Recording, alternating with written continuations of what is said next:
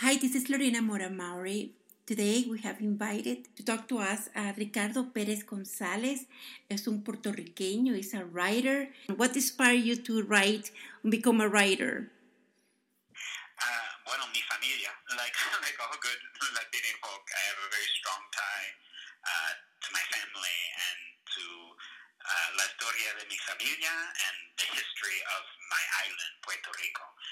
And I, w- I was born uh, on the mainland in the U.S., little trailer park in Iowa, lived around a lot of places, but Puerto Rico was always uh, home in a way. La Islas,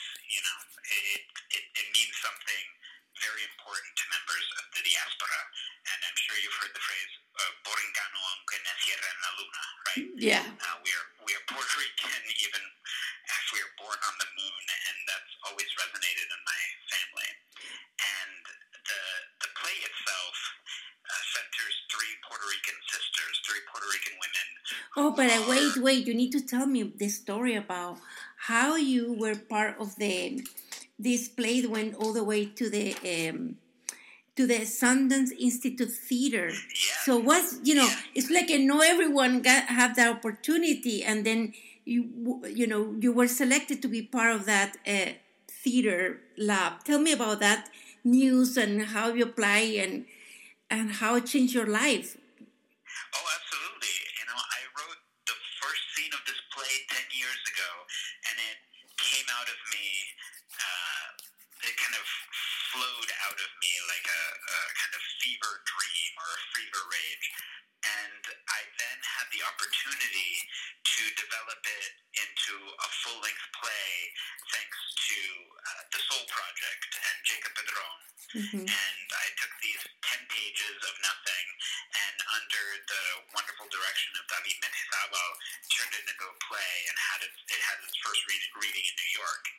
And from there, because I'd been able to develop it with Tony Plana Mhm. and um, with uh, some one Vanessa Piaga and these wonderful, wonderful New York actors, I applied to the Sundance Theater Labs, and I applied along with my director David Mendizábal, and we we we got in. We were finalists. We were interviewed.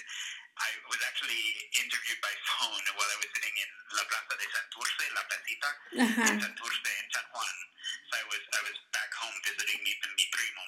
cousin, mm-hmm. and I got the phone call telling me, you know, had an interview and, and got to talk about what the play meant to me, and and was then at Sundance for about two weeks developing the play with Jetta Gottesman, who lives in San Juan, and Wilma Bonet, who lives in San Francisco, and Karen Lugo, a Puerto Rican actress in New York, and just wonderful, wonderful. And Tony Plana came back uh, to to play with us at Sundance.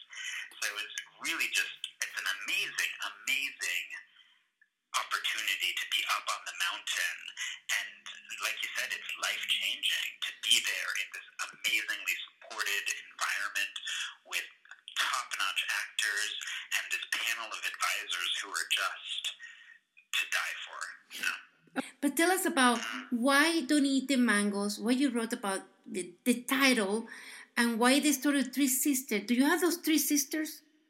Big question. No, I am. I, so I have. Um, I'm one of four, but uh, I have an older sister and a little sister, and I've always felt a little bit like one of three sisters, uh, just because my older brother went to college much uh, much earlier than you know in my life. So it was always kind of the three of us, and and that was in part my inspiration. I was also inspired by things like the mango tree out back of my abuela's house in El Comandante in Puerto Yeah. Rico, Uh-huh. and and I was inspired by this kind of nightmarish story that was passed down in my family on my mother's side for generations about this kind of history of violence and this legacy of trauma that had occurred in the family.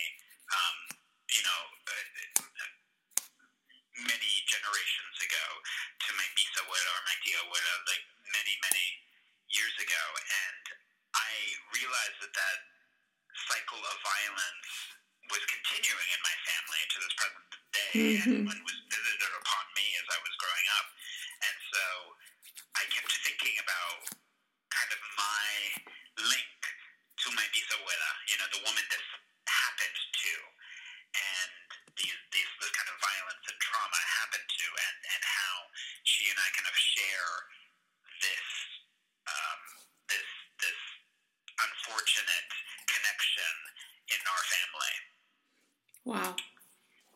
And she always tell you don't eat the mangoes, or you can eat the mangoes in the, from the tree. no, my, my, um, it was. It's more about uh, the mangoes in the play. It's kind of a, a, a, a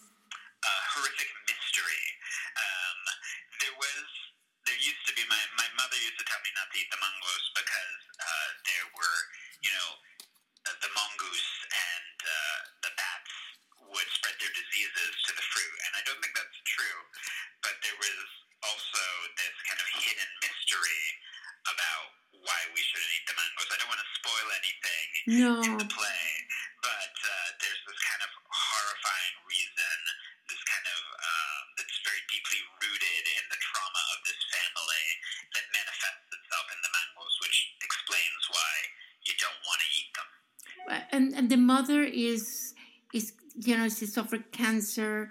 The father is in a wheelchair and the papi still rules the family. So and he's ringing a small bell. It's just i can imagine. My papi is actually a very gentle man, very um, he's he's very much a feminist in many ways. Uh, but his his papi, my abuelo, was very much the strict patriarchal uh, ruler of the he's not really who the character is based on. Not not the crimes that this, this character in the play committed were not the crimes of my abuelo. I just want to make that clear for anyone who does wind up seeing the play. Uh, but my abuelo had very strict expectations of how you acted. So I heard stories of when my my my father would would come home when he was a kid, and he would have to have his slippers and his newspaper and his cafe ready. And if he didn't, he would get the correa. He would get the bell. Uh, my my father didn't. Oh, sorry, my abuelo didn't believe that women should be educated, so he refused to send my my titi to my tia to school. My father actually sent her to school. My father paid for her education, uh, and so he actually broke that cycle. So in some ways, my abuelo on my father's side does inspire this character because I also remember when I met him when I was a little kid, he had had a stroke and was confined to a wheelchair, and I was still amazed how he was the center of the family, despite not being able to really um, participate, if you will. That everybody would come and pay him deference, and Yeah. he was he was el que manda, you know. Sí el que manda and everyone have to obey no todo lo que el día la palabra era sagrada sacred word whatever Pero, ah, pero me, me gusta, I like it that you incorporate the hurricane, the ravaged night, you know, and we need to talk about that too. So tell me about how you incorporate the hurricane at the at the at the story. So that's a really great uh, question and a really wonderful example of how the obra has has evolu- uh, evolved as uh, from Sundance actually from from the Sol Project reading to uh, a reading here actually at the Magic and then through Sundance. So the the hurricane used to be a, a a very major part of the play because I wrote the first scene ten years ago and didn't touch it until just after Hurricane Maria. Mhm. I felt the need to incorporate some element of that. First off, hurricanes and tropical storms are a matter of course in Puerto Rico and, and in the Caribbean. Everybody living on these islands is used to uh, tropical storms and It's why nobody uses street signs to navigate because all the street signs get blown down during hurricane season, and everybody uses landmarks. You know, that you know, it's it's never you know turn left on Smith Street and go up you know to Guaynabo Street. It's always you know turn left at the Flamboyant y vas a, a ver un Krispy Kreme y dobla a la izquierda y tú sabes.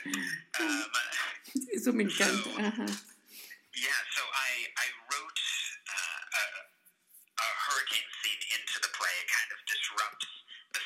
life in a moment. And then in, in workshopping the play, I realized that uh, me and the creative team actually helped me realize that it was because Hurricane Maria is such a trauma and is yeah. such a.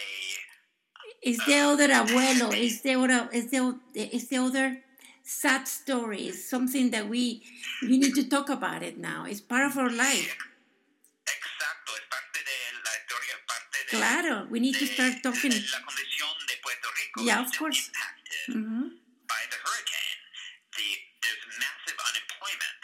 There is still great damage to infrastructure, and after the terremotos, you know, it's it's really a, a small island that depends on a, a very precarious infrastructure. So the hurricane disrupted that. These earthquakes have disrupted that, and the the hurricane itself has become less of a part of the play. It is now actually just a tropical storm Mhm. uh, it, it, within the context of the play. Of course. it harkens back to the trauma of Maria because the, the, the characters, I, I said it kind of very much in the present day, so the characters uh, talk about the impact of Maria and how this tropical storm that they're living through doesn't compare, but it, it, it's still this very alive trauma. Pero Ricardo, um, ¿cómo te sientes que estás ahora en San Francisco con tu obra? How you feel about the, this a theater? Oh my gosh. Mhm. Bueno, siento bien orgulloso. Of course. That's what I'm interviewing you. We're very proud of you. Uh-huh. Yeah, thank you. Um, what's amazing is I actually, you know, I I grew up not too far from San Francisco during my high school years, so I would drive into San Francisco in the middle of the, month, the night with my friends, and we'd just walk around the streets. We didn't have fake IDs or anything. We we couldn't go to clubs or bars, but we just loved being in the city. So to now, however many years later it is, I to be here sharing my art, sharing this play, sharing the story of the women in my family Yeah. with this city means so much. And to be a, a Puerto Riqueño doing that in California, that I, I mean, I remember growing up and people would default call me Mexican, and that's not an insult. That's you know, I, I don't mean to say that it's an unfavorable comparison, but it's it's on the West Coast, people think of Latina as, as Chicano, uh, Mexican, Central American, and, and Puerto Ricans just exist on the East Coast, you know? Yeah. Uh, so, so to be here and be sharing a, a, a Puerto Rican story that I feel all Latina folk can connect to, and I feel actually all folk can connect to because we have family. We know what trauma is. We know what joy and laughter and healing is. Well, your opening, the opening is in February 26th and will be until March 22nd. Is correct? The, the, the is directed by David Mendizabal. It will be at the Magic Theater. Um, tell me about this experience to be there sí, sí, sí. Uh, bueno, I can't tell you how inviting and welcoming the magic has been. Loretta Greco really saw this play for what it is, and this celebration of, again, the women in my family, my abuela, my, my titis, my sisters, you know, and she connected to it because she has that same kind of strong relationship with her sisters. And she brought us here, me and David from from New York, and it's been such a welcoming place. The magic is really this kind of jewel of a theater in San Francisco. Y nadie sabe que it's it's like hidden away in Fort Mason, and with this, these incredible views of the bay, y la agua, Um, well, what a wonderful. Well, are your family is going to see this, the play? Are you bring your mama or tu hermanas? Well, yeah, yeah. My my my papi is gonna come. He's actually coming this Friday. My my hermana mayor is coming uh, in a, about a week. My so the legacy of violence that was passed down to me was actually passed down by my mother. So she is not a part of our lives anymore Mm, because of uh, this kind of legacy of abuse mhm. and uh, in some ways it's you know she's in California somewhere she might come see it but I don't really have any way of knowing uh, but it's it's it's in some ways very healing to know that this play that is trying to kind of heal this cycle of violence is, is being presented here and that most of my family is going to get to see it. It's, it's quite exciting. Y, bueno, uh, uh, seguro que estoy nervioso también porque se trata de mi familia y mi familia va a ver, you know, they're, they're going to see their story on stage. So it's a little wracking. Tell me about don't eat the mangoes just coming to New York or Chicago or someplace else nearby. It is. That's, thank you for reminding me. So, uh, the Don't Eat the Mangoes is part of a rolling world premiere. It's starting here the Magic.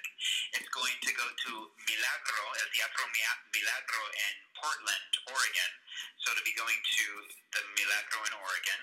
And then it's going to uh, the Cleveland Public uh, as part of their season coming up. So it's going to Cleveland, be- Ohio. Are you coming to Ohio? It's coming to Ohio. Oh my That's gosh. So, so not too far from you. Well, And yeah, but it's Ohio. Texas. Oh my Yeah. Ohio, yeah. Dallas, Texas, and uh, Cara Mía are going to be doing it. So it's it's going to lots of places. We we have a dream that one day it'll go up at the Public Theater in New York, or maybe Playwrights Horizons, uh, and and Tony Plana can join the cast again because he's such a, a big proponent. And we have dreams of seeing Rita Moreno in one of the roles. You know, it's it's. It's, we, we're dreaming big. Well, We'll see what Ricardo, continue holds in store. dr- continue dreaming because you are, you know, in San Francisco, and I'm so excited you come in Cleveland. Cleveland, we have a, a big uh, Puerto Rican population, so I know that will. Este, bueno, buena suerte, good luck. Any messages for the Latinx community that are listening to the story, your your your interview? Bueno, um, uh, just two. Come see the play if you're in San Francisco or in Cleveland or in or in Portland, uh, and also, you know, continue to fight in solidarity uh, because we are in a time of crisis where we need to band together, and uh, and I look forward to continuing to share our stories, to examining uh, the violence within our communities and without our communities. So, thank you so much for the opportunity. Thank you, Ricardo. Un abrazo.